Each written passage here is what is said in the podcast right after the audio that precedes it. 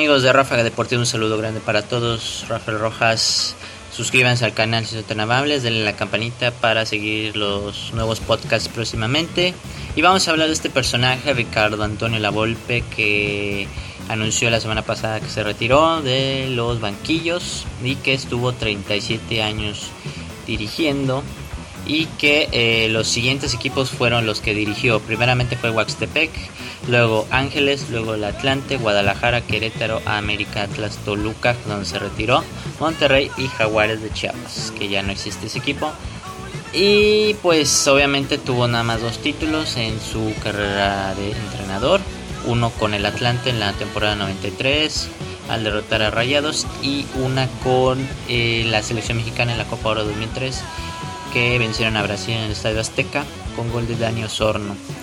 Y es un técnico que realmente impregnó su estilo de juego de un 4-4-2, eh, defensas centrales con sus eh, dos eh, contenciones, sus dos volantes y sus dos delanteros, que pudo haber sido tanto por uno atrás del otro o acompañando al delantero. Era lo único que modificaba y que eh, básicamente fue un estilo de juego que impregnó sobre todo en 99 con el Atlas ahí en la final contra Toluca que fue impresionante y que sí la verdad merecían ganar pero pero que por no tener la filosofía de defensiva de estar al pendiente de tanto de las laterales como de la defensa central a la poste recibía muchos goles en esa época y que eh, a la poste siguió toda su carrera eh, dejando en el olvido ese asunto y que no fue de manera, eh, le podríamos llamar, eh, en conjunto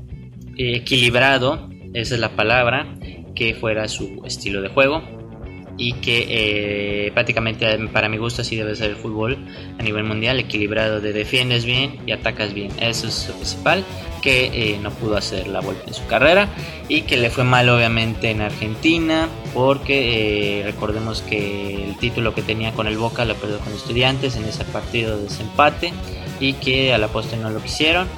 Estuvo en esos equipos de Argentina, Banfield y también el Vélez Sarsfield em, en esa época de los 2000 y en 2011 con Costa Rica que también no le duró nada a, los ticos y que les fue muy mal.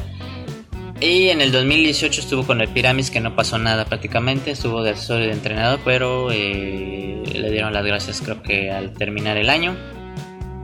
Y, y ya regresó a Toluca y se retiró. Y pues obviamente las polémicas que tuvo porque así fue toda su carrera. Eh, el gol que le metió Hugo Sánchez con Pumas en la época de los 80s. Y que a la poste ya cuando se retiraron pues estiraron todavía más. Y la prensa fue así también. De que buscaban la cizaña para que siguiera. Y pues le encantaba a los aficionados tanto de la golpe como de Hugo pues que se tiraran, ¿no? Ese, ese no es periodismo y es una desgracia que siga pasando esto ¿no? en el fútbol mexicano. Eh, pues obviamente lo del gol que le festejó Cuauhtémoc Blanco, ahí le hizo al Atlas un golazo, eh, que se quitó al portero en esa época. Eh, Misraji, sí me acuerdo, Misraji, que fue que dirigió al, después al Cruzul. Eh, y pues se le tira, ¿no? Ya sabes, ahí en medio de la cancha y le hace, pues ahí como acostado en la playa, ¿no? Prácticamente, y ya le sonríe y, pues, y la golpe también, Em, y pues obviamente lo que no debe de hacer un periodista, el mal ejemplo lo hizo Carlos Albert con, eh, con la golpe, de tratarlo mal, de siempre buscar la cizaña, de no ser, ser irrespetuoso, de no hacer buenas preguntas y buscarle todo el medio del asunto. Es prácticamente terrible esto pero eh, prácticamente podríamos englobar una palabra a la Volpe como un entrenador eh, sí polémico, pero que tuvo sus momentos de brillantes, sobre todo con la selección mexicana en ese 2005 de la Confederaciones, que volaba, era impresionante y que y con el Atlas, ¿no? Del 99, por supuesto. Esos dos brillantísimos. Eh, y el Mundial de Alemania 2006, que le dio pelea a Argentina y pues con un golazo que ya sabemos todo lo que pasó. Entonces eso es lo que rescato la golpe. lo que le englobaría como en una palabra de eh, escuela. Yo digo que eso podríamos decir escuela porque dejó entrenadores como en su filosofía de juego a Miguel Herrera, a René Isidro García, a eh, Rubén Omar Romano, que son los que se me vienen a la mente, son los que se me vienen a la mente, pero son los principales eh, precursores de su filosofía de juego. Y que me quedo con estas palabras ya que dirigió un programa allá en Argentina y que eh, fueron las circunstancias por las cuales lo llevaron a retirarse.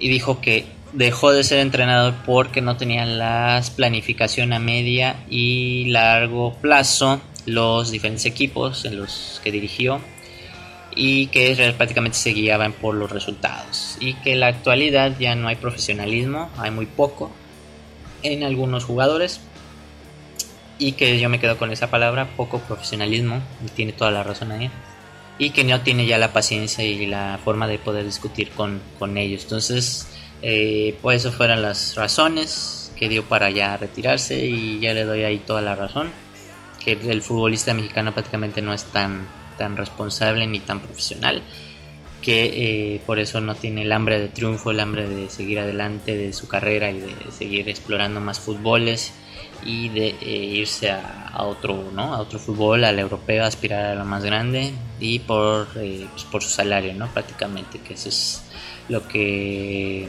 pues orilla esta situación.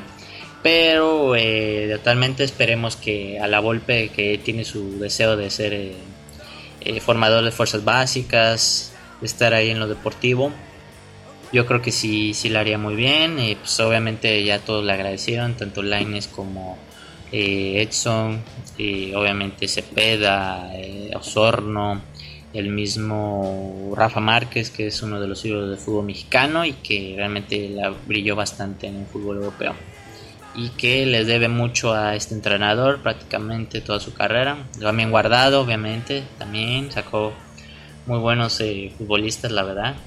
Y que esperemos que le puedan dar esa posibilidad a la golpe de cumplir ese sueño de querer ser eh, formador en fuerzas básicas. Yo creo que sí le haría bastante bien. Así que eh, gracias Bigotón por dejar huella en el fútbol mexicano. Aunque no fuiste tan ganador, esa es la realidad. Pero eh, dejaste huella con tu estilo de juego y se te agradece. Y que esperemos pues puedan surgir nuevas nuevas figuras de entrenadores, sobre todo mexicanos, ¿no? En esta era del fútbol mexicano. Así que un abrazo a todos. Este podcast espero que les haya gustado. Eh, puedan ahora sí que seguirnos en todas las redes sociales y también eh, toda la tienda en línea estamos para ustedes, el Patreon también, para que eh, puedan ahí apoyarnos de mayor contenido para ustedes porque esto nos gusta, nos encanta y, y queremos expresarlo para todos ustedes. Así que les mandamos un fuerte abrazo y nos vemos en la próxima.